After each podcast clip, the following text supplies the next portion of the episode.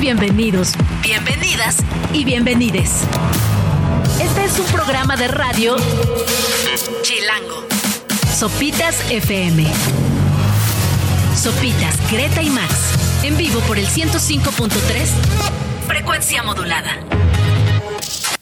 Muy buenos días, tengan todos ustedes, sean bienvenidos a Sopitas por Aire Libre en este, no, por Radio Chilango 105.3 en este lunes 22 de enero, 9 de la mañana con un minuto, arrancamos una nueva semana y lo hacemos de la mano de Paul. De piel chinita cuando recordamos la manera en la que se escuchó esta canción hace unos meses en el Autódromo de los Hermanos Rodríguez, lunes 22 de enero, 9 con 5. ¿Cómo estás, Gre? Buenos días. Hola, Subs. Hola, Max. ¿Cómo estuvo su fin de semana? Muy ameno, Max. ¿Tú? Muy tranquilo, feliz. Mucha NFL. Un buen de NFL. Por ahí una noticia bonita de que la jirafa Benito ya va camino a Puebla. ¿Ya va en camino? O sea, yo me quedé ayer en que estaba ahí de... Ya está todo listo para recibirla. No, ayer ya la treparon en su cajita. eh, se llama caja telescópica. Ajá. Y ya va viajando a Puebla. Eh, de Ciudad Juárez a Puebla. Sí, y sea, supongo que la- será por carretera, ¿no? Ajá. Va, va en esta caja, es una caja telescópica especial para pues transportar jirafas, que no está sencilla la cosa. Ese era el problema, ¿no? Que no había cómo transportarla. Llevarla está complicado, pero ya ahí va en esta caja que está pachoncita, calientita, tiene hasta cámaras de circuito cerrado para que O sea, lo está mejor que el parque ese donde estaba, ¿no? Ah, mil veces. O sea, aunque está con movilidad reducida, también hay que decirlo. Pero, a ver, cuéntanos un poco la historia de la jirafa Benito para quienes no la ubiquen. Pues la jirafa Benito es un asunto que hemos seguido desde hace ya meses. Es esta jirafa que llegó a Ciudad Juárez por alguna extraña razón, entre que la compró el gobierno, entre que se la regaló el gobierno federal. Nadie sabía bien cómo es que había llegado la jirafa Benito y estaba en este parque en Ciudad Juárez, donde no tenía nada de instalaciones concretas. O sea, cuando había un calorón no tenía ni tantita sombra para echarse. Lama la tapaba una mini sombrilla. Es la. Ah, es esa, es la Ajá. misma. Y luego, meses después, llegó el invierno a Ciudad Juárez y la pobre jirafa estaba a menos 10 grados y no tenía nada como aliviarla. sí. Entonces, eh, se hizo un gran movimiento social, una presión enorme en redes sociales. Después de dimes, diretes, un montón de burocracia, pues ya se logró que esté agarrando camino para Puebla. Pues ojalá llegue con bien y sobre todo que pueda encontrar un espacio que le permita estar más tranquila y sufrir menos estrés y violencia eh, por el clima, por la alimentación, ¿no? Que, que pueda estar más contenta. Exacto, ya, o sea, ya en Puebla ahorita pues su único riesgo van a ser las ciclovías, ¿no? Pero, pero, pero fuera de eso, va, va a vivir en el African Safari, donde hay varias jirafas en buen estado. Entonces, de perdida va a tener otras jirafas. Va a tener amiguitos, Ajá. ¿no? Exacto. Pues ahí, ah, está, esa es buenaza, una, una buena nota para iniciar la semana, aunque hay varias, ¿eh? Estaba leyendo eh, esta de que el guacamole ganó el premio al tercer mejor untable del mundo. O sea, ¿quién, hace esas competencias o quién hace... vamos a ver, el, el mundial de untables, de entrada el guacamole es un untable per se, pues como que se lo echas encima al taco, no se lo untas, ¿no? Pero se lo puedes untar al pan. Es que eso ya es reciente, eso ya Ajá, es, pues no sé. Es, es culpa de girls y de, ¿no? O sea, no es una competencia mexicana, entonces por eso le dicen untable, ¿no? Ajá, no sé, yo creo que es culpa de Elena Donham. Así que se considera así el untable. así. Es nuestro, nuestro avo toast. etcétera. Pero eh, el, el- o sea, el tercer lugar, no sé, ¿eh? Eh, o sea, está rara porque, por ejemplo, no participaron las mermeladas, que supongo que es un untable muy común. Es untable, O sea- ajá. O sea, la cajeta no hay, bueno, dulce de leche o como le queramos decir. Ajá, tampoco. Al final, el untable que le, le ganó al guacamole es una cosa que se llama tom o tum, que es como una pasta de ajo del Líbano. Ajá. Y en el segundo lugar fue una cosa que se llama ajbar, que es como una salsa tradicional como de chiles, pero es de Macedonia del Norte. Ok. Y se ve, o sea, también se ve picosa. Sí, se ve manchadona y llena de para- pimientos. ajá, o sea, como. O sea, se ve que te echas un untable de ajbar y la grura. sea, Te pega duro. inmediatas. Y tiene berenjena, un friego de ajo. O sea, es de estos que sabe sabroso y se te queden al aliento. Digo, a lo mejor es como el guacamole que le puedes preparar sin chile, ¿no? Pero sin chile no tiene chiste. Oh, Uh. la- es pues como sí. esta gentrificación de la comida Ah, mexicana. ¿Qué estoy diciendo? ¿Qué estoy diciendo del Avo Toast? Oh, el guacamole es súper, ¿cómo se dice? Eh, multifacético, pues. Como tú. Cabe en todos lados. Ajá. Pero sí a fuerza lleva chile. No siempre, siempre, de no ley. siempre. Sí, ¿no? No Sí. siempre. No siempre. Yo tengo un truco para el guacamole. Si le echas la, lo que cubre al ajito, como el papelito. ¿La que le- cáscara? la cáscara. Epi- epidermis. eh, ajá, la epidermis del ajo dura más. Se tarda más en hacerse negro. ¿El guacamole? El Ah, yo me guacamole. sabía la de ponerle limón. El limoncito. El limón, ajá. Oye, pero bueno, según esto dice que el lugar más icónico para echarte un buen guacamole es el restaurante Nicos de la Ciudad de México, así como la Hacienda Cisal en Cancún o el Pipis de Puerto Vallarta. ¿Y por qué? ¿Por qué ahí? ¿Cómo lo preparan? ¿Quién sabe? No sé, yo, yo ¿Tú soy- no lo has yo- probado? He ¿Ahí, probado el de? Nicos y, ajá, te lo preparan en la mesa, o sea, también es un poco como, Pero, ¿sabes? pero también el guacamole Es como no sé, medio es como show la milanesa, no hay forma de que te quede mal. O sea, está un. Es como sabes. show medio Ajá, turista, te lo llevan, ¿no? El guacamole ahí en un, en un este molcajete, Ajá. lo preparan, tas, hasta sale al gusto y le sale bien porque está la tortillita caliente, guacamole y Y te queda chido en cualquier lado. O sea, siento que no hay pierde No con hay un guacamole. Es como cuando vas a comprar aguacate al tianguis y te dan tu tortilla con el guacamole que venden Exacto. ellos. Exacto. Ese guacamole sabe, uf. ¿Sabe? Ajá, y aparte yo le tengo duda a la, al- a la organización ¿Al que le Taste entre- Atlas? Al Taste Atlas, que es la organización que le entregó el premio al tercer mejor untable del mundo. Es una organización rarísima. Fue creada por un periodista croata hace muchos años Ajá. y se, pues, se presentan como la guía de los mejores rankings de comida, pero han tomado decisiones bien cuestionables. El año pasado, ese mismo lugar puso como el cuarto mejor, el cuarto restaurante más legendario del mundo a la Polar. ¿Eh? no no saben puso las razones o Puso las razones y ahí en las, pal- las razones están rarísimas porque dijeron, tienen una birria para morirse. Literal, eso fue lo que pusieron textualmente. Eh, Entonces no sé si tienen un poquito de humor negro ese lugar, pero... ¿Fue antes o después de lo Fue sucedido? después. O sea, bien Ah, que sabían lo que estaban o poniendo. sea, ya estaba clausuradísimo. Clausuradísimo. Ah, no. Ajá. Ah, no chistoso. Entonces el lugar sí está no. bien sospe. Pero mira, el, agua- el guacamole ya anda. Ahí está, pues sí. Pues bueno, pues una botoast ahorita, ¿no? Por 200 pesitos. Ya, 250 Sin chile. si quiere huevo Mm. encima, ¿no? Pero bueno, pues vamos con más música. Esto es de Billie Eilish. Hijo, qué gran producción esta. Bury a Friend. Where do you want sleep? Where do we go? What Do We Do es Billie Eilish, Bury a Friend a las 9 de la mañana con 15 minutos en el 105.3. ¿Y de qué vamos a platicar esta mañana, Max? Pues esta mañana tenemos un programa muy interesante porque desde hace meses, semanas estamos viendo que hay un conflicto enredadísimo en Medio Oriente. Y no solo hablando de Israel y Gaza, que es una guerra que empezó desde octubre con muchísima violencia. Palestina. y Palestina, claramente.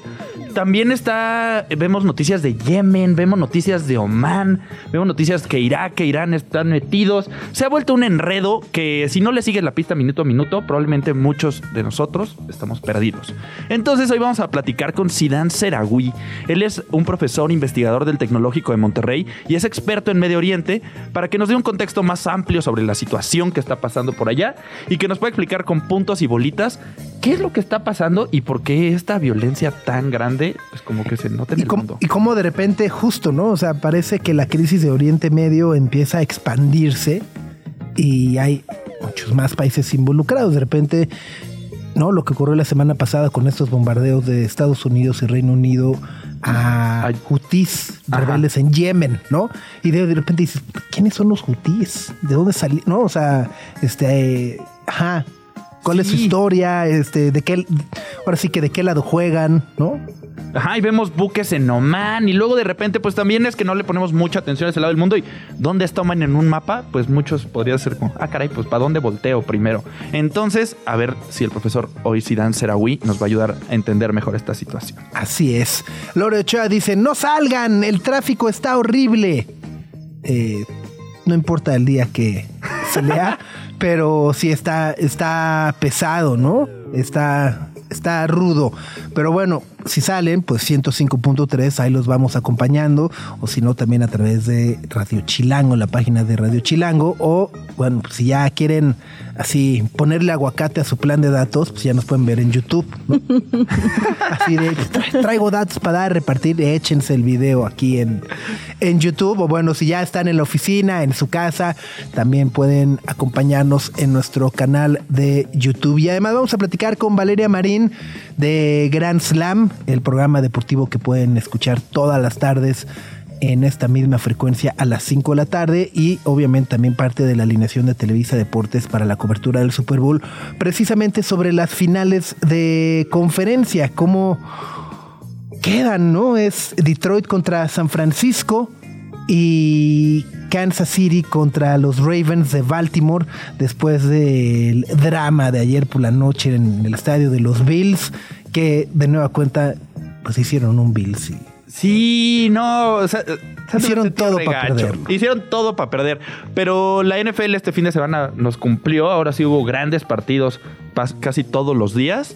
Pero pues ya se avecina más el Super Bowl. exacto, estamos a, bueno, tres semanas tampoco, sí. Sí, es el 11 de febrero. El 11 ¿no? de febrero, exactamente. Y bueno, pues eso estaremos platicando esta mañana, además, por supuesto, de música. Esto es de Sofía Curtesis. Si te portas bonito.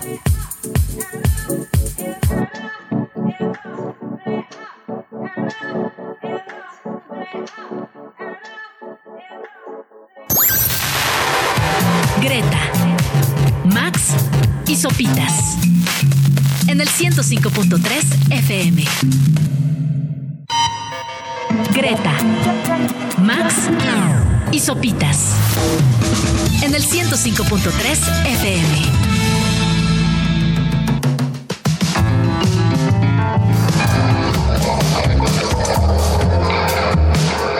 Es la maravillosa voz de Fiona Apple. Del Fetch the Bolt Cutters, que está por cumplir ya cuatro años.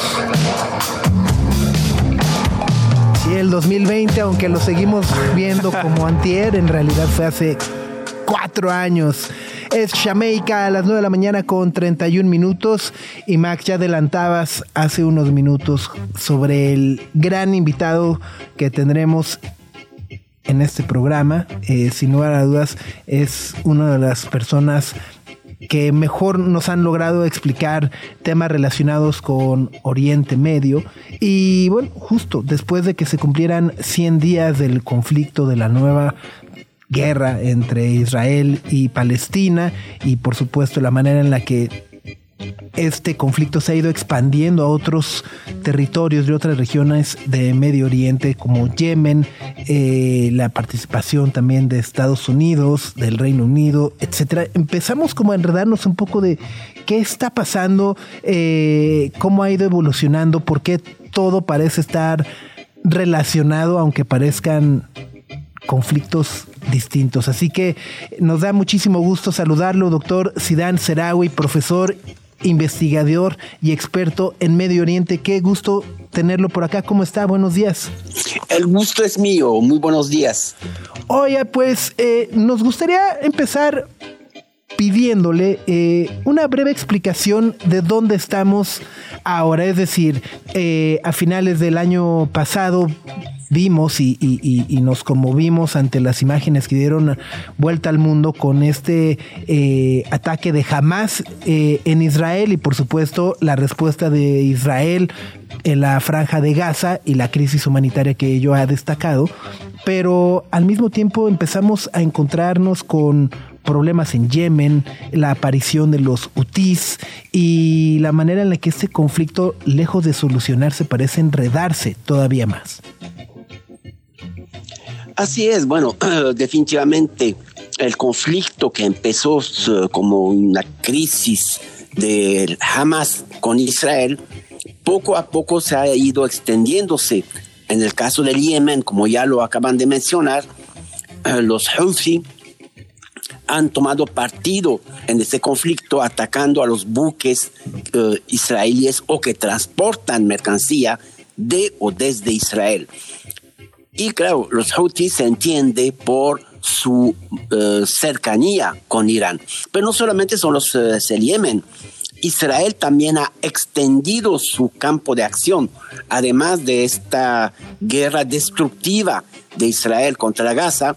Israel está atacando a eh, Cisjordania, ya son más de 350 palestinos de Cisjordania asesinados tanto por los militares como los colonos israelíes, es decir, que el conflicto no se limita solamente a Gaza. Si bien es cierto, en Gaza es el grueso del conflicto, ya Cisjordania se ve implicada cuando desde el inicio el presidente de la Autoridad Nacional Palestina condenó la acción de Hamas. También Líbano se ve involucrado. Eh, Israel ha estado bombardeando eh, con misiles y sobre todo con drones el sur de Líbano por eh, el apoyo de Hezbollah al Hamas. Y finalmente también tenemos los ataques de Israel a objetivos militares, pero inclusive civiles, en Siria, objetivos ligados a Irán. Así que el conflicto cada vez está teniendo una mayor amplitud y como ya lo acaban de mencionar, el ataque de Estados Unidos y Gran Bretaña contra los Houthis, pues ya hace que el conflicto no es jamás contra Israel, sino que está involucrando a muchas partes. Y, profe, aprovechando que estamos hablando de ellos, también me gustaría preguntarle, ¿quiénes son los Houthis? Que desde el inicio, desde cuando los pronunció, dije, ay, mira, yo los estuve pronunciando mal todo este tiempo. ¿Quiénes son o, qué hace este grupo que está en Yemen? Bien, bueno, los Houthi es un grupo chiita eh, que, de, que de hecho los chiitas han tenido un estado independiente en el Yemen por más de mil años. Ya con la reunificación del Yemen en 1993, los chiitas dejaron de ser la mayoría, dejaron de tener este estado independiente como lo habían tenido, pero la política del gobierno sunita en el, en el Yemen, que fue quitando a los Houthis su, su autonomía, ha conllevado que a partir de 1900, eh, a partir del 2013, los Houthis se levantaron en armas y no solamente se levantaron en armas, sino que fueron conquistando cada vez más espacio en el Yemen. Y claro, con el apoyo de Irán, los Houthis eh, tenían una superioridad eh, militar contra los sunitas. Pero esto se ha complicado todavía más cuando Arabia Saudita, los Emiratos Árabes Unidos decidieron intervenir contra los Houthis por considerarlos obviamente como el brazo armado de Irán y el conflicto de los Houthis contra el gobierno sunita del Yemen en realidad se convirtió en, un, en una guerra indirecta entre Arabia Saudita y los Emiratos, dos portavoces del sunismo eh, en la región, contra eh, Irán. Estamos platicando con el profesor Sidan Serawi, él es académico y experto en Medio Oriente, para tratar de entender justo las dimensiones que está alcanzando este conflicto que muchos siguen o seguimos pensando que es un conflicto entre Israel y Palestina, pero que se ha ido extendiendo. Y doctor, hay una parte eh, que me parece clave y me gustaría preguntarle sobre este conflicto, que es el papel de la religión. Es decir, en Occidente eh, solemos ver que estos conflictos pues, pueden ser muy políticos, pero en Medio Oriente es esta mezcla entre religión, política, eh, chiitas, sunitas, eh, islamistas, judíos. ¿cuál es el papel que juega la religión también en medio de todo este conflicto que, que, que, que bueno, pues está amenazando completamente la estabilidad mundial? Claro, bueno, en primer lugar, yo diría que el fondo del problema es un fondo político, no religioso. El fondo del problema se trata de dos pueblos que se disputan una misma tierra. Los judíos, por un lado, y los palestinos, por el otro lado. Si no entendemos que esto es el fondo del problema, no podemos entender la solución del problema porque ya la solución, como ya lo han eh, mencionado el gobierno norteamericano, el gobierno británico, Europa y prácticamente todos los países del mundo, salvo Israel, es la creación o la existencia de dos estados. Es decir, al lado del Estado de Israel tiene que existir un, Estado palestino. Este es el fondo del problema. Claro, la religión tiene mucho que ver. La religión agudiza el problema vuelve posiciones como la posición de Israel, por ejemplo, una posición eh, de no aceptar un Estado palestino porque Dios dio la tierra a los judíos, y ese es el argumento del gobierno eh, derechista religioso de Israel. Y por otro lado, claro, está el caso de Hamas, que también se usa la religión para eh, explicar o justificar su eh, radicalismo anti-israelí. Así que siempre tenemos que tener en, mente que a pesar de los discursos religiosos, en realidad el problema tiene un fondo político. Completamente. Oye, y también mencionaba ahora, por ejemplo, Hezbollah, ¿no? Que es este frente o esta fuerza en Líbano. Eh, cuéntenos también un poco justo el, involucramiento y el papel que, juega Líbano, porque además, justo cuando vemos el mapa, están ahí todos juntitos y luego está Arabia Saudita y Yemen hasta, hasta abajo, ¿no? Está como Arabia Saudita ahí en medio de, todo. Pero cuéntenos un poco justo también sobre eh, Hezbollah, ¿no? Eh, porque además me, me, quedo presente con estos términos que escuchamos mucho y que poco identificamos, ¿no? Eh, ya le preguntaba a Max sobre los hutíes, luego están los chiitas y bueno, ahora Hezbollah. Bien, el caso de Hezbollah eh, tenemos que entender que es un grupo que surge hace ya prácticamente 40 años. Fundamentalmente para entender eh, al Hezbollah tenemos que entender que el Líbano siempre fue dividido entre los sunitas y los maronitas que se peleaban el poder. Se peleaban el poder y también llegaban a acuerdos.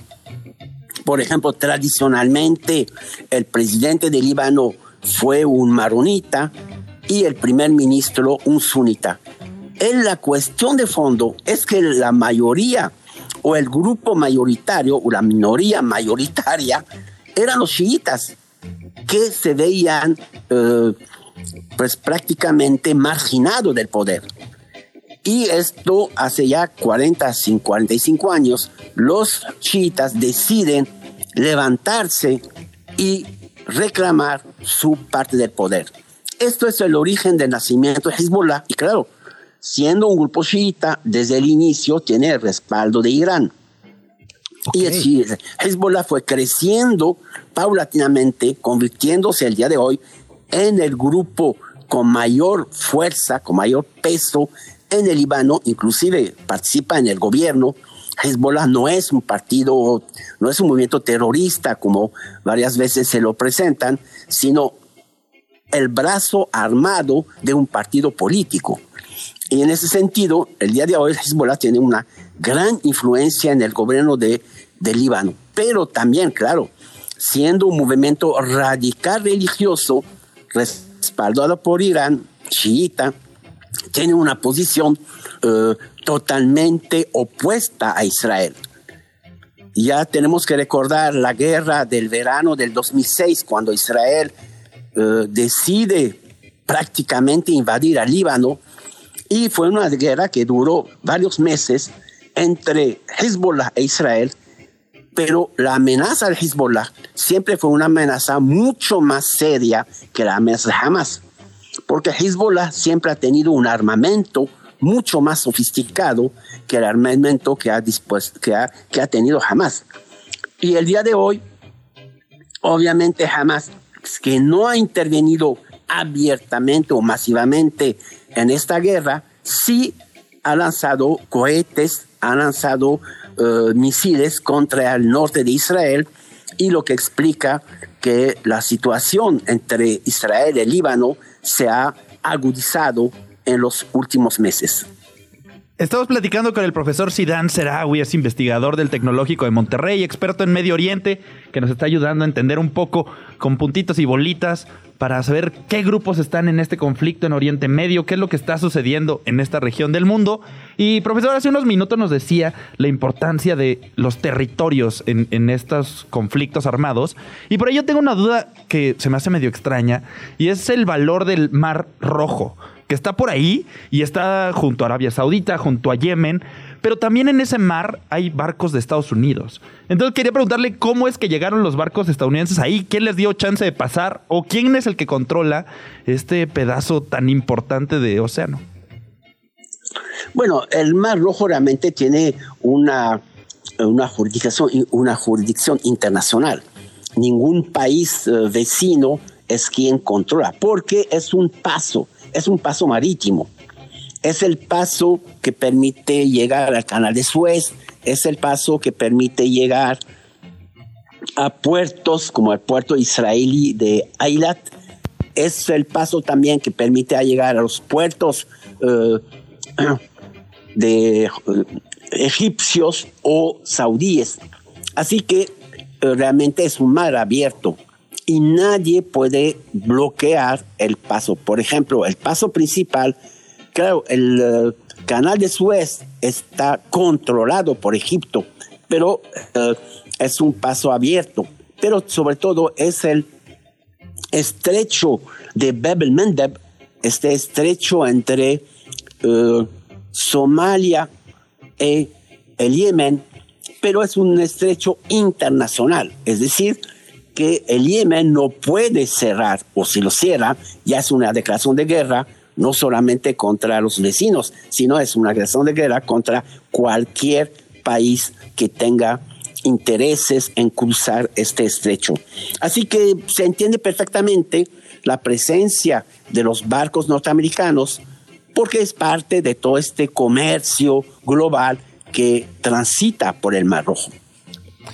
Ah, profesor, y eh, para ir cerrando, cuéntenos un poco la importancia de Irán o el papel que juega Irán en este conflicto, porque por ahí se mencionaba justo, ¿no? Como este acuerdo que podrían estar teniendo Arabia Saudita, Irán e Israel hasta antes del ataque ocurrido en octubre. Eh, y bueno, ahora justo empiezan a, ver a Irán como una amenaza. Eh, pero ¿por qué es considerada una amenaza y cuál es el, papel que juega Irán en este conflicto? Bueno, Irán eh, es un papel, es un país que tiene un papel fundamental en el Medio Oriente.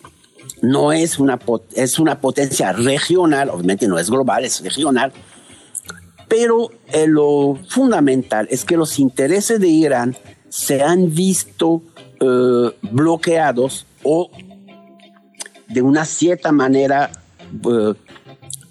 tratar de bloquearlos por parte de Arabia Saudita. Arabia Saudita desde la revolución de Irán en 1979 ha considerado a Irán como su principal adversario. Y esto explica esta rivalidad que tenemos el día de hoy entre Irán y Arabia Saudita. Lo que, que le ha dado a Irán un gran impulso en los últimos años fue la primavera árabe porque la primavera árabe ha llevado al surgimiento, inclusive al poder, a varios grupos radicales islámicos. Por ejemplo, en el caso de Egipto, aunque fue derrocado Morsi, o en el caso de, de Siria, o la caída de Saddam Hussein en, en Irak, y todo esto le ha dado a Irán mayores apoyos regionales y esto es visto como una amenaza por parte de Arabia Saudita. Irán tiene una relación muy estrecha con Siria, tiene una relación privilegiada con el gobierno chiita de Irak y ahí así quisiera hacer un paréntesis, el más grande error de Estados Unidos en la región fue haber derrocado a San Hussein. San Hussein siempre fue un escudo anti-iraní en la región. Pues podemos recordar la guerra entre Irán y Irak de 1980 a 1988. La caída de San Hussein le ha abierto a Irán grandes posibilidades de extender su influencia. Y es lo que hemos visto en los últimos años. Un conflicto entre Irán y Arabia Saudita en Siria, en Irak, en el Yemen, en donde siempre está, eh, Irán está apoyando a grupos chiitas o Hezbollah, por ejemplo, en el Líbano, y Arabia Saudita tratando de detener esta hegemonía iraní. Pero definitivamente tenemos que ver en el Medio Oriente dos ejes fundamentales. Un eje sunita alrededor de Arabia Saudita y un eje chiita alrededor de Irán y son dos ejes que tienen intereses opuestos. pues ahí está. Es una situación muy compleja, pero que con este tipo de explicaciones podemos al menos entender cómo está dividido el conflicto o quiénes son los jugadores o, los, las partes involucradas. Y bueno, hoy por hoy, justo la solución la mencionaba, doctor, que se ha puesto sobre la mesa por parte de Estados Unidos, por parte de gobiernos internacionales, es eh, pues el reconocimiento de un Estado independiente palestino, ¿no? Y bueno, por supuesto, la negativa también de Israel, que parece rotunda, ¿no? Netanyahu dice, no hay forma de que eso vaya a ocurrir, lo cual pues significa que en los próximos días y semanas seguramente estaremos viendo todavía más capítulos de este conflicto. Así es. Es, eh, pues profesor, le agradecemos mucho el enlace y ojalá podamos volver a platicar con usted más adelante. Claro que sí, con todo gusto. Muchísimas gracias por su invitación. Al contrario, es el profesor Sidan Serawi. Él es doctor, investigador y experto en Medio Oriente. Que, hijos, ¿no? Eh, resulta, o sea, uno acaba así, con, le, sale humo de la cabeza cuando, ¿no? Este, te explicas y tratas de entender y dices, pero ¿cómo? ¿No? Y entonces luego salen eh, justo, ¿no? Los sunitas y los chiitas y dices, pues yo apenas iba en Hamas, ¿no? Este, y Hezbollah y Palestina y Gaza. Y entonces empieza a ver justo cómo, cómo ese abanico, como algo que creíamos que era entre Palestina e Israel, pues realmente se ha multiplicado y se ha convertido en un conflicto regional muy importante y que, insisto, pues sí amenaza con desequilibrar completamente al resto del planeta. Exacto, un asunto bárbaro, una explicación de estas que requiere mapa, ¿no? Porque Sí, sí, sí, tú dices, a ver, ¿quién estaba al lado de quién? Aguántame tantito, ¿dónde estaba el canal de Suez? O sea, sí está complicado y, y se entiende por qué a veces vemos estas notas o las noticias que aparecen como en el periódico, en, los, en internet, y es como, ah, bueno, ahora pasó esto, ahora pasó esto, pero sirve bastante verlas como en un contexto junto para entender el tamaño de la broncota. Así es. Y bueno, pues justo, creo que lo más triste y preocupante es que mientras nosotros platicamos, pues bueno, pues las hay personas que siguen muriendo, ¿no? O sea, hubo 1.200 muertos en el ataque de Hamas el 7 de octubre. Desde entonces se contabilizan más de 3.000 muertes en la franja de Gaza por parte de, de, eh, los, los contraataques israelíes, ¿no? Más lo que está ocurriendo en Yemen, más la frontera en Líbano. Entonces, a partir de eso, es justo decir, bueno, pues mientras todo lo vemos de lejos y tratamos de no verlo, la realidad es que hay personas que todos los días siguen muriendo y que siguen viviendo en situaciones extremas. Son las 9 de la mañana con 52 minutos. Vamos con música. Esto es de Jamie XX. It's so good.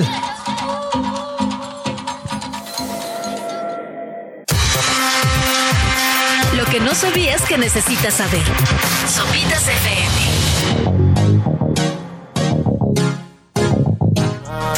Esta maravilla es de Kid Cudi y si le suena conocida es, por supuesto, gracias al sampleo que hace Days of Base.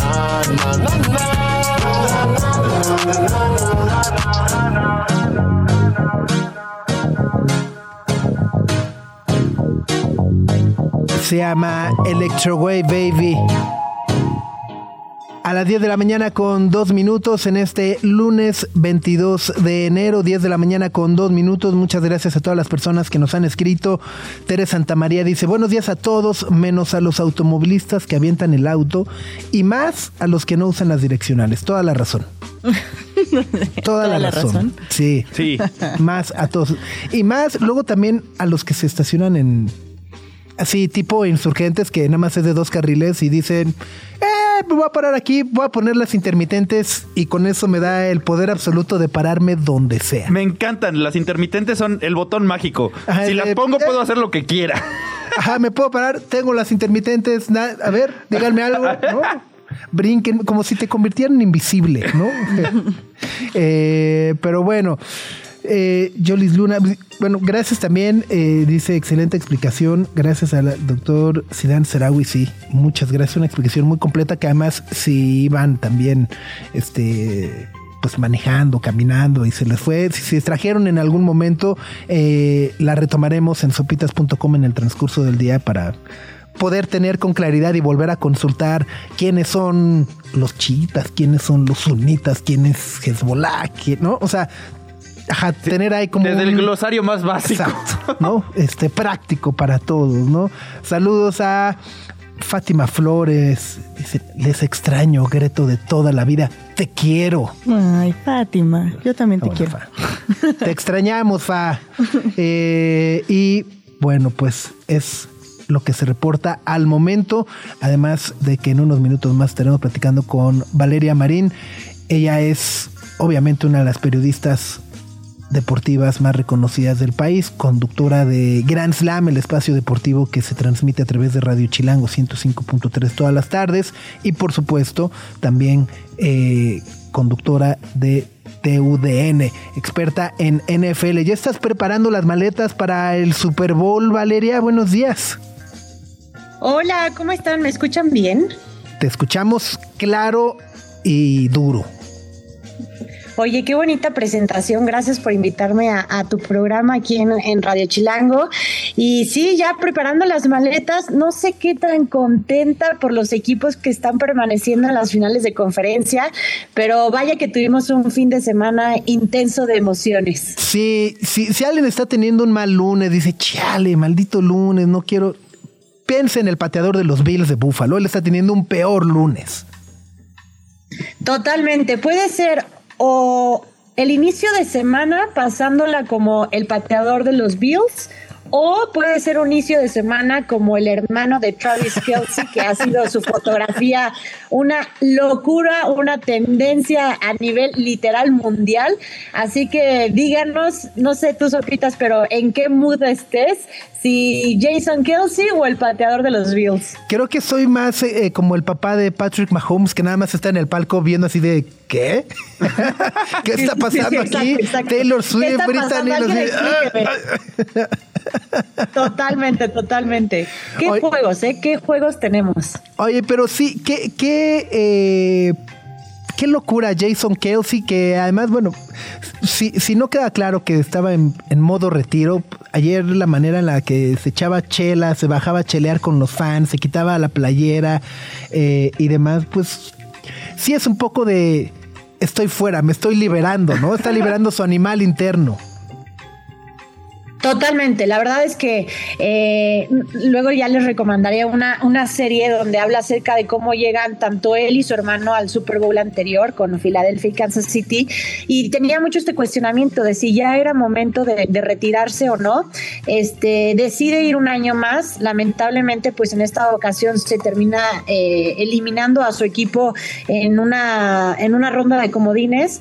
Y pues evidentemente no es la mejor forma de despedirse, pero no sé si, si has escuchado alguna vez su podcast con, con Travis Kelsey también, que es una maravilla y que es una tendencia también en cuanto a, a podcasters se refiere, y decía, todavía no es el momento de hacerlo oficial, pero me parece que con las imágenes, este, tomando en el tailgate con los aficionados de los Bills, equipo que, que, que iba a enfrentar a su hermano, y después eh, cómo estaba con su bebida hidratante y pasando la bomba, yo creo que ya es este el anuncio de un retiro anunciado, ¿no? Entonces, ha sido uno de los mejores centros en la historia de la NFL, y bueno, desgraciadamente no se puede despedir en lo más alto, pero creo que ha sido una carrera fenomenal. Completamente, completamente. Y bueno, su hermano ahora clasificado a la final de conferencia, eh, veía por ahí las estadísticas de Patrick Mahomes, es impresionante, seis temporadas en la liga y bueno, pues seis campeonatos eh, de conferencia, ¿no? Siempre que ha llegado a playoffs, mínimo llega a la final de conferencia. No, es una locura, de verdad ayer veíamos los números que un equipo, y, y, creo que la gente que me va a estar escuchando, si son muy aficionados de los Patriotas en Inglaterra, me van a odiar. Si no es así, son nuevos aficionados de los Chiefs de Kansas City, es una locura. Y creo que estamos viendo una generación que es espectacular lo que está haciendo, ¿no? Antes decías, nunca vayas en contra de Tom Brady. Ahora es, nunca vayas en contra de Patrick Mahomes. O sea, su primer partido con Kansas City Chiefs visitando en una postemporada y termina sacando el resultado que, que hacen. ¿No? O sea, termina eliminando a los Bills, que eran serios candidatos no solo para ganar este partido, sino para llegar al Super Bowl. Y luego termina haciendo una locura, ¿no? Con esta dupla Mahomes-Kelsey, como los máximos, eh, tienen 16 anotaciones juntos para anotación eh, en una postemporada, superando justamente a Tom Brady y a Gronkowski. Entonces, los números de, de Kansas City son simplemente fenomenales y creo que estamos viendo a un equipo de época completamente. Y bueno, en el otro partido de la conferencia americana, los Tejanos pues hicieron su mejor esfuerzo, pero Baltimore es una planadora, ¿no? Con Lamar Jackson, que justo tuvo una... Eh, tuvo un año difícil en, en, medio de esta renovación de contratos. Se rumoraba por ahí que lo iban a cambiar. Al final del día le ofrecen una extensión, la firma y ha respondido con todos los creces. Parece haber sido la mejor inversión que han hecho los Ravens, ¿no? Totalmente, porque si además ponemos una comparativa de, de los jugadores o los corebacks en, en, específico más caros de la temporada, tenías al de Cincinnati, eh, eh, Joe Burrow, que era uno de los corebacks mejor pagados y que consiguió ese contrato en esta temporada, y en la semana 2 se te lastima, ¿no? O sea, era una locura. Después tenías a Deshaun Watson, que también era tu segundo coreback mejor pagado, y también por lesión fuera por el resto de la temporada para los Browns de Cleveland. Y Lamar Jackson, y te estoy hablando de la misma división, ¿eh? Selección número uno, un Lamar Jackson que sin lugar a dudas se candidatea para ser MVP de lo que ha sido la temporada y por qué no a, llegar al Super Bowl y, y llevárselo ¿eh? después de lo que nos presentó San Francisco del otro lado que ya lo platicaremos. Pero ojo ojo porque la final de la conferencia americana sin lugar a dudas me parece que va a ser de las más interesantes. Y este sí va a ser el partido para ver de qué está hecho realmente Lamar Jackson y todo el equipo de los Cuervos de Baltimore. Oye, Val, y, y, aprovechando ya que hablabas de las de la final del otro lado, ahora en la conferencia nacional, pues está la historia de Cenicienta de los Leones de Detroit, ¿no? Que, que está impresionante. Totalmente, o sea, ahora si, si quieres ser empático con un equipo y si ya te eliminaron a, tu equipo, en mi caso, bueno, eh, los Tejanos, a, el, el, fin de semana no sabía a quién irle, sí, a los Tejanos, pero eliminaron a mis Browns de Cleveland, pero del otro lado tenía a los Cuervos de Baltimore que eran rivales divisionales, o sea, ya no sé a quién irle. Y si quieres agarrar un equipo, la verdad es que todo el mundo empatiza con la historia de, de Detroit, ¿no? Está en la antesala de poder llegar a su primer Super Bowl, lo que se vivía en el Ford Field fue simplemente espectacular. Desde hace muchísimo tiempo no se jugaba un juego de postemporada y los dos que tuvieron tanto en la ronda de comodines como en la ronda divisional lograron sacar el resultado. Eh, son los terceros sembrados en su conferencia nacional. Yo creo que si siguen jugando como lo hicieron en estas rondas pasadas y después de lo que vimos con los 49 eh, sufrir ante los Packers que me parece lo terminan entregando y se notó la novatez ¿no? Al final de ese partido, Detroit está candidateado a poder eliminar a, a los 49, ¿eh? Oye, que además los 49 no se vieron del todo bien, ¿no? Da la sensación incluso de quienes realmente perdieron ese partido fueron los empacadores de Green Bay. Eh, Y bueno, pues San Francisco de manera milagrosa eh, lo- lograron colarse a la final de, de conferencia. Totalmente, o sea, eh, voy a ser muy sincera, estaba en un concierto y yo, por favor, mándenme a los amigos, ya sabes, al chat, este, ¿cómo va? ¿En qué cuarto? Y, y, de plano sí dije, bueno, lo voy a ver un cachito, sin, sin ser grosera, evidentemente, en el concierto, este, porque me decían, esto está de dramatismo puro, eh, película de Hollywood con Jordan Love, ¿no? Que, que se ha llevado en todos los reflectores, sí iba a predominar el amor, ¿no? Eh, eh, en esta continuidad con los Green Bay Packers. Y sí, al final, desgraciadamente, viene esta intercepción que termina cortando las aspiraciones de los Packers y que dejó ver muy, pero muy mal a los 49. O sea, todo mundo, y creo que coincidíamos, eran los que se perfilaban para ser no solo eh, los representantes de la conferencia nacional en el Super Bowl, sino llevarse el Super Bowl. Pero después de cómo los exhibió eh, los empacadores de Green Bay, me parece que, que ahora van a dejar dudas para este fin de semana. Y repito, en una de esas no nos sorprendamos si Detroit les termina ganando la final de conferencia. ¡Wow! Que sería también una gran historia, ¿no? Probablemente la más improbable eh, en, en- en la liga. Nadie hubiera imaginado de entrada, o pocos se hubieran atrevido a proyectar que los Leones de Detroit estarían en la final de conferencia. Deja tú el Super Bowl, ¿no? Totalmente, totalmente. Yo creo que hay varios ahí pronósticos. Eh, muchos pensábamos que los Bills le iban a ganar por fin a Kansas City, no fue así. Este, a mí la verdad, porque me gustaría ver equipos con historias diferentes en el Super Bowl y de repente, pues ya dices Kansas City ya chole, ¿no? Además de que sabes que a lo largo de toda la semana previa, si llega Kansas City al Super Bowl, se va a estar hablando más de lo que es el fenómeno Taylor Swift y los Swifties que en, en realidad Sí. lo que esté pasando con, con Kansas City, ¿no? Entonces, a mí me encantaría ver quizás a los Cuervos de Baltimore, ¿no? Regresar a un supertazón, pero ahora con la versión de Lamar Jackson. Y Detroit sería fenomenal que llegara al Super Bowl, pues para poder contar estas nuevas historias en, en la NFL. Completamente, pues ahí están las finales de conferencia, se juegan el domingo. Eh, la conferencia nacional Detroit visita a San Francisco y en la americana Patrick Mahomes, Travis Kelsey y Taylor Swift visitarán el estadio de Baltimore con Lamar Jackson, Safe Flowers y compañía. Pronósticos.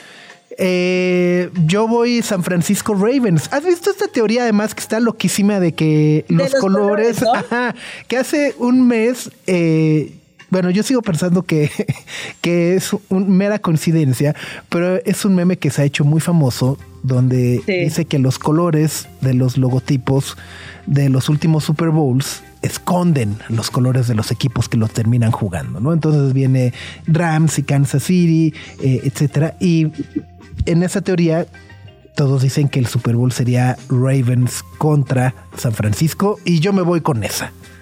Aparte Claro, sería un porque- regreso de aquel Super Bowl que se fue la luz, ¿no? Sería un rematch. Ah, Correcto, correcto, que después de que nos apagaron las luces y, no la y no apagaron la luz, este vimos un Super Bowl completamente diferente en la, en la segunda parte, claro, es, eso es un gran momento, el momento de Ray Lewis también en ese Super Bowl que fue fenomenal.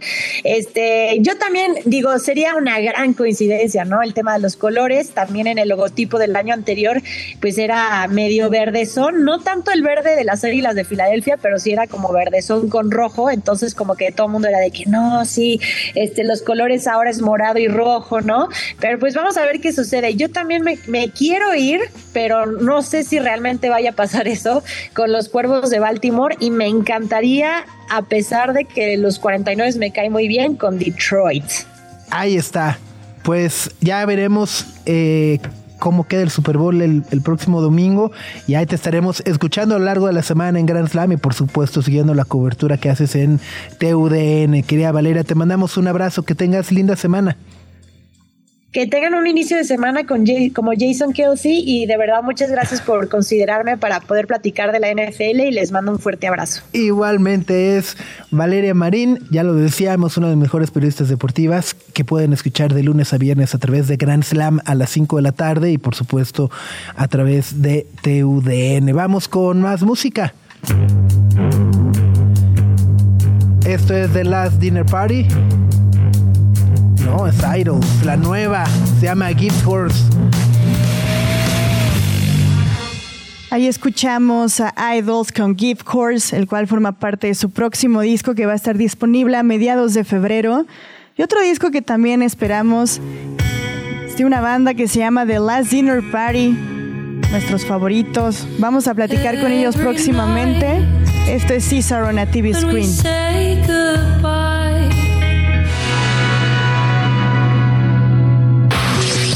Lo que no sabías que necesitas saber. Sopitas FM. Sopitas FM. Radio Chilango. Well, it's Saturday night and I just got paid. Fool about my money, don't try to say I'm ball tonight. Ay, es Little Richard con esta maravillosa canción que se llama Rip It Up a las 10 de la mañana con 31 minutos. Que está aburriendo eh, del pleito que traen ahí dos exárbitros de la Liga MX, Chiquimarco y Chacón. y Los dos salían Chacón. en la tele, ¿no? Chacón en TV Azteca y Chiquimarco en Televisa Deportes, ¿no? Exacto, y los Eran dos como son- los expertos de arbitraje. O sea, cuando dicen, a ver, hay un experto en arbitraje, ¿te imaginas? Pues dos tipos serio, con cierto criterio y demás. Que no se van a acabar ahí agarrando a- del chongo en Twitter de, pues sí, tú porque estás gordo y ya, pues sí, tú le pegas a tus hijas, ¿no? Así, o sea, digo, "Oh, Pero, espérense". pero se han tirado a matar. Se empezaron a pelear ayer en Twitter, Francisco Chacón y el Chiquimarco. Y no, se agarraron durísimo. sí. Y ahorita nos reíamos porque todo comenzó pues por un tuitero incendiario, ¿no? Un tuitero incendiario. Todo empezó con el Chiquimarco. que estaba contando una historia de por qué los árbitros mexicanos no deberían de hospedarse en los mismos hoteles que los equipos para evitar, Evitar, sospechas. ajá. No, para evitar cualquier malentendido. Y contó una historia de que alguna vez algún árbitro, y le tiró ahí la manchadez, que era Ajá. un árbitro gordo y pelón, se lo tiró así. Ajá. Lo intentó y... Qué y bueno que no soy árbitro. Ya no me di por aludido. Y, y- y le, le tiró esa mala pasada. Y un tuitero casual etiqueta abajo al Paco Chacón y dice: Mira, dice el Chiquimarco que se la. Ajá. Y ahí se soltó. Y se empezaron Ya, ya. a agarrar. Entonces, el, el tuitero que puso ese mensaje, nada más así dijo: A ver, voy a etiquetar aquí al O sea, otro. un cuate random de Twitter. Un cuate random, ni foto de perfil tiene, pero ya tiene como medio millón de impresiones. O sea, el- su celular no ha parado de vibrar porque arrancó un pleito enorme en el fútbol mexicano. Oye, y es que sí, que, o sea, que, insisto, lo más vergonzoso es que los dos salen así en la tele de, vamos con el análisis y así todos serios. no, no, se equivocan, no sé qué.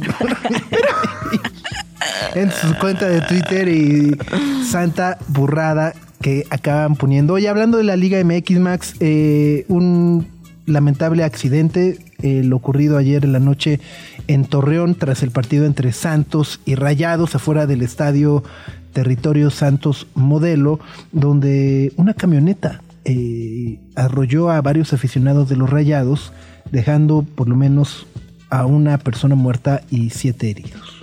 Exacto. Eh, está muy, muy feo todo lo que pasó en la noche. Se ha llenado como de desinformación y así de qué pasó. Y, y hasta el momento solo hay testimonios de algunas de las víctimas que dicen que la camioneta solo agarró vuelo hacia los fanáticos de Rayados. No se sabe si el conductor estaba en estado de verdad, no se sabe si era lo hizo a propósito, ¿no? Todo eso apenas está viéndose en los testimonios, pero sí está muy, muy Sí, es, es, es, es terrible. Como dices, justo poder asumir algo eh, con la poca información que se tiene de manera oficial, pues es completamente burdo e irresponsable. Así que bueno, pues más bien ojalá que las autoridades, es que luego ya también eso, ya no sabes qué es más irresponsable, ¿no? Quién creerle, sea un Twitter o, o luego los comunicados enérgicos de las autoridades que vamos a llegar hasta el fondo del asunto y pasan meses, años, Ni siglos te- y ajá. nada, ¿no? Exacto, entonces en a ver qué pasa ahí en Torreón, pero pues sí, está muy fea la historia. Estuvo terrible, terrible, terrible. Vamos con una rola más. Esto es de Boy Genius. De su álbum The Record is Cool About It.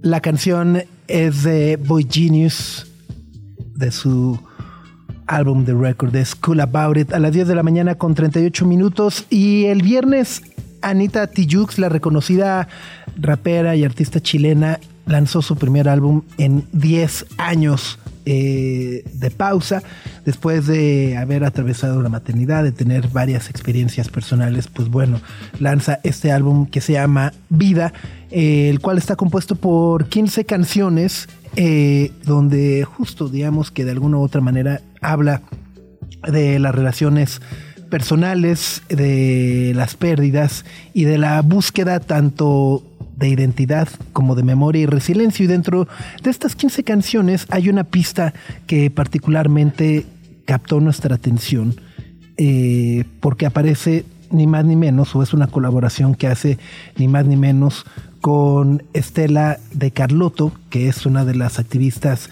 de derechos humanos más importantes de Latinoamérica, presidenta de la Asociación eh, de las Abuelas de la Plaza de Mayo en Argentina. Y bueno, pues obviamente queríamos compartir esta canción o esta pista o esta colaboración entre Estela de Carlotto y Anita Tijoux que se llama Busco. La verdad como emblema. Busco mi nombre. Soy una abuela de Plaza de Mayo, Estela de Carlotto, una de las tantas que hemos estado buscando por años, 45 años, a los nietos que nos robó la dictadura cívico-militar. Tenemos que encontrarlos y nos esperan. ¿Dónde están? Ese es el problema principal, buscarlo. La búsqueda nuestra es hasta que tengamos vida. Por favor, ayúdennos. Este es parte o un interludio y la colaboración que hay entre Estela de Carlotto y Anita Tijoux en este nuevo álbum que se llama Vida, el primer álbum de Ana Tijoux en más de una década.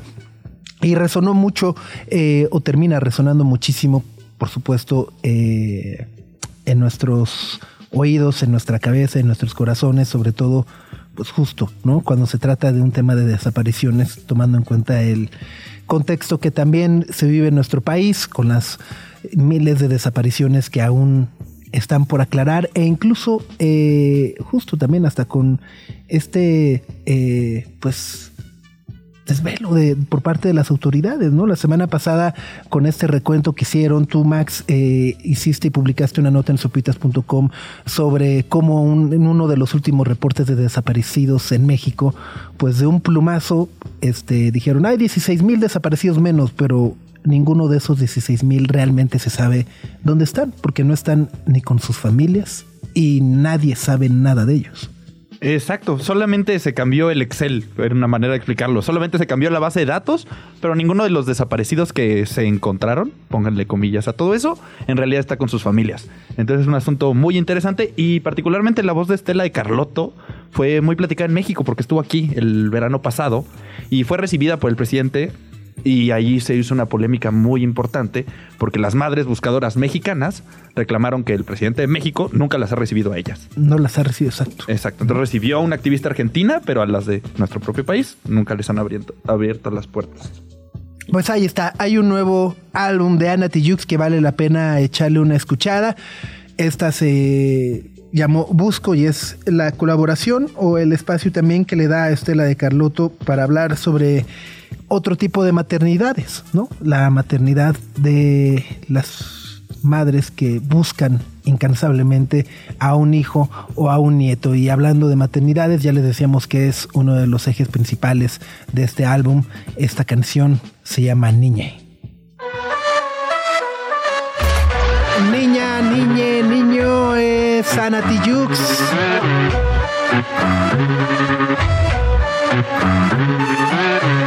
10 de la mañana con 45 minutos. Ya están los nominados a los Razzie. ¿Ya? ¿Ya, salieron? Ya, ya salieron los...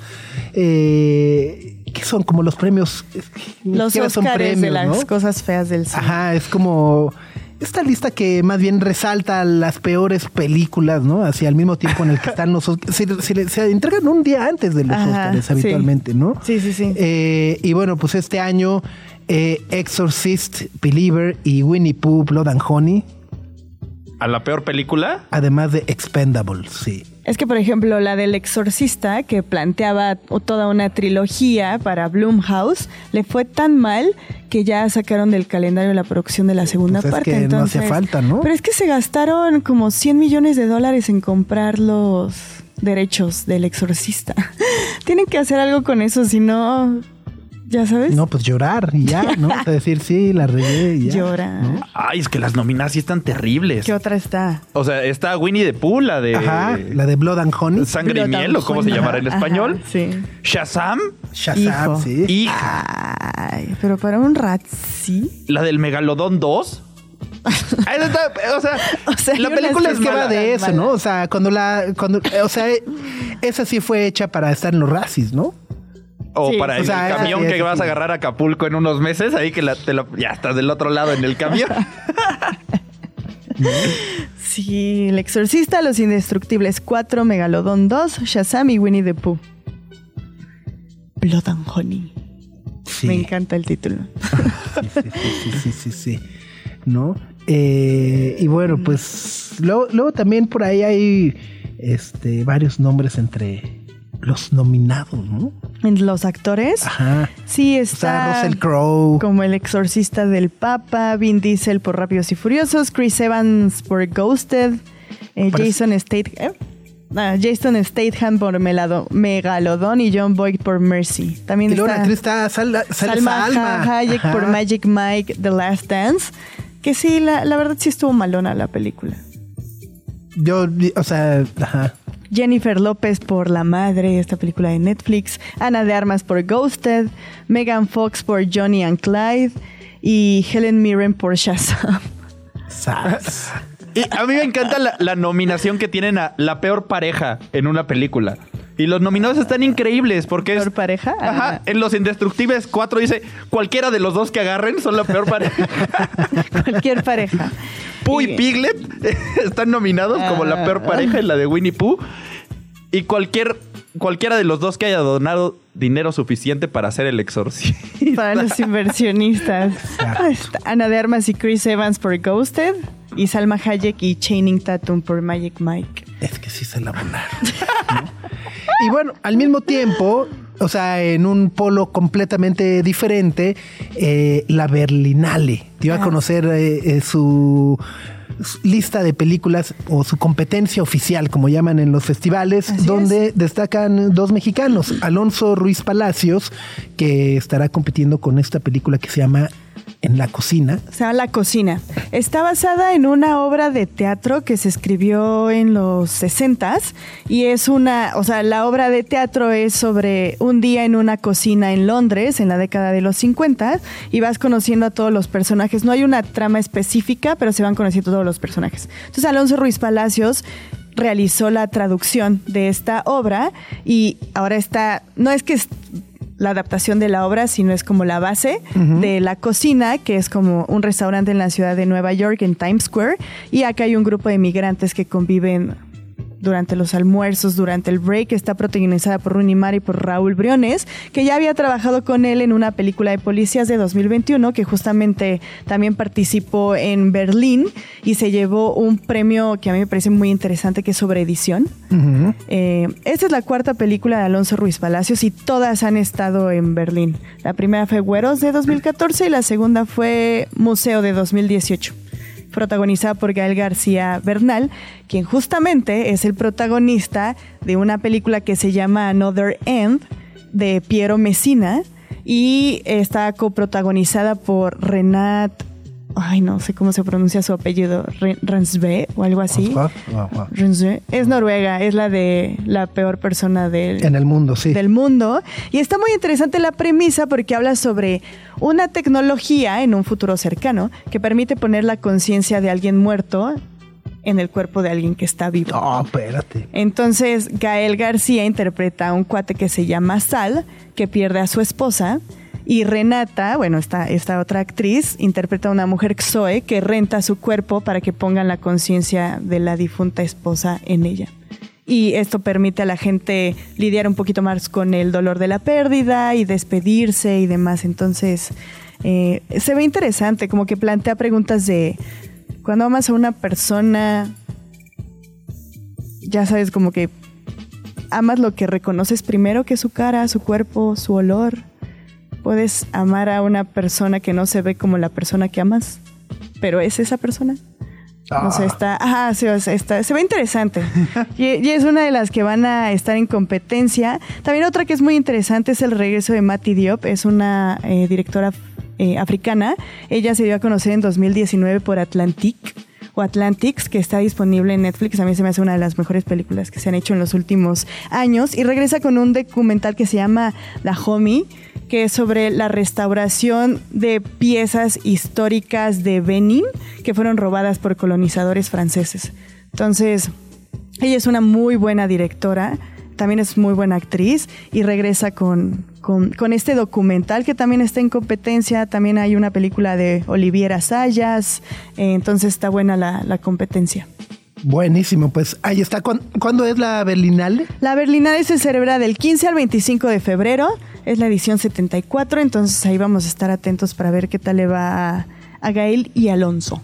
Pues, ay, ay, cálmate. A la cocina con Raúl Leones, que estaba siguiendo su carrera. Lo vimos en una película de policías, pero me acordé, también es el pepenador en Club de Sí, Cuervo. claro. Ajá, es la onda. Sí, Sí, sí, sí, entonces a, a- a ver Sale qué en otra tal. que se llama Falco, ¿no? Eh, no, esa no me la sé. Raúl Briones. Ajá. Pero a ver qué tal. Con Rooney Mara. Rooney Sí. Mara es- se me hace muy buena actriz, entonces. ¿Y cómo Y se es- llama su hermana? Kate. em, Kate Mara. Kate Mara, exacto. Sí, sí, sí. Ajá. Yo me, siempre me hago bolas, pero sí, Ru- Rooney es, Rooney es. ajá. es la que tiene mejores papeles que. Ah, es que Kate Mara como que desapareció, ¿no? O sea, salió en American Horror Story. Por ahí hizo esta serie con. Ah, salió en House of House of Cards. Cards, claro, sí. Ajá. Eh, luego hizo. ¿Cómo se llaman? Los Cuatro Fantásticos, que le fue terrible. Y como que Pero, de ahí pero ya... Rooney Mara es la del dragón, ¿no? La del Rooney Mara es la de la chica del dragón tatuado. Hair, ¿no? Es la voz de Hair. Es, es la esposa. La esposa. Es la esposa. En Hair es María Magdalena. Salió en Ellas Hablan el año pasado. En la de Facebook, ¿no? De Social Es Network. la novia ¿no? de, de Mark Zuckerberg. Este, sí, sí ha tenido mejores, mejores decisiones en sus papeles. Ahí está. Bueno, pues momento de despedirnos por el día de hoy. Querida Gre, que tengas buen lunes. Igual todos tengan buen lunes. Gracias por acompañarnos y ya nos escuchamos mañana a las 9. Ok, pues Max. Pues Nos vemos mañanita. Hoy es el último día para que hagan, actualicen los datos de su INE. Todos los módulos del INE cierran a las 12 de la noche hoy. Hasta la medianoche, o sea, como venta nocturna. Como venta nocturna. Hay unas filas endemoniadas, pero anímense, vayan. Y, y pues hay rato. Entonces, si salen de la chamba, si salen de la escuela, cierran hasta las 12 de la noche hoy para actualizar sus datos del aire. Exacto. Si tienen algún primo, sobrino que no fue a la escuela, mándenlo a formarse. Díganle, aquí te dejo en la fila, regreso a las 2 de la tarde, no te muevas. ¿no? Le llevan ahí el Game Boy, el Tetris para que esté ahí, Y un ti, sándwichito, En la ¿no? fila y ya. bueno, y una gorrita para el sol. Para el ¿no? solecito, porque sí, salió el sol hoy. Pero sí, eh, sabemos que las filas van a ser largas. Eh, incluso, bueno, pues en, en- en varios centros están dando ya como turnos, ¿no? De usted tiene el turno 148, etcétera. Sí, y hay varios manchados que andan vendiendo lugares en la fila, ya sabes. Exacto. Pero- Entonces, pues eso, salgan con calma, pero sí, saquen su credencial del INE. Se quedan con Gina Jaramillo y vamos tranqui. Y nosotros nos escuchamos mañana en punto de las 9 de la mañana. Gracias. Adiós. Aquí termina. Aquí termina. Sopitas FM. Sopitas, Greta, Greta y Max. Lunes a viernes, 9 a 11 de la mañana, Radio Chilango 105.3. Frecuencia modulada. Radio Chilango, Radio Chilango 105.3 FM. La radio que... Viene, viene.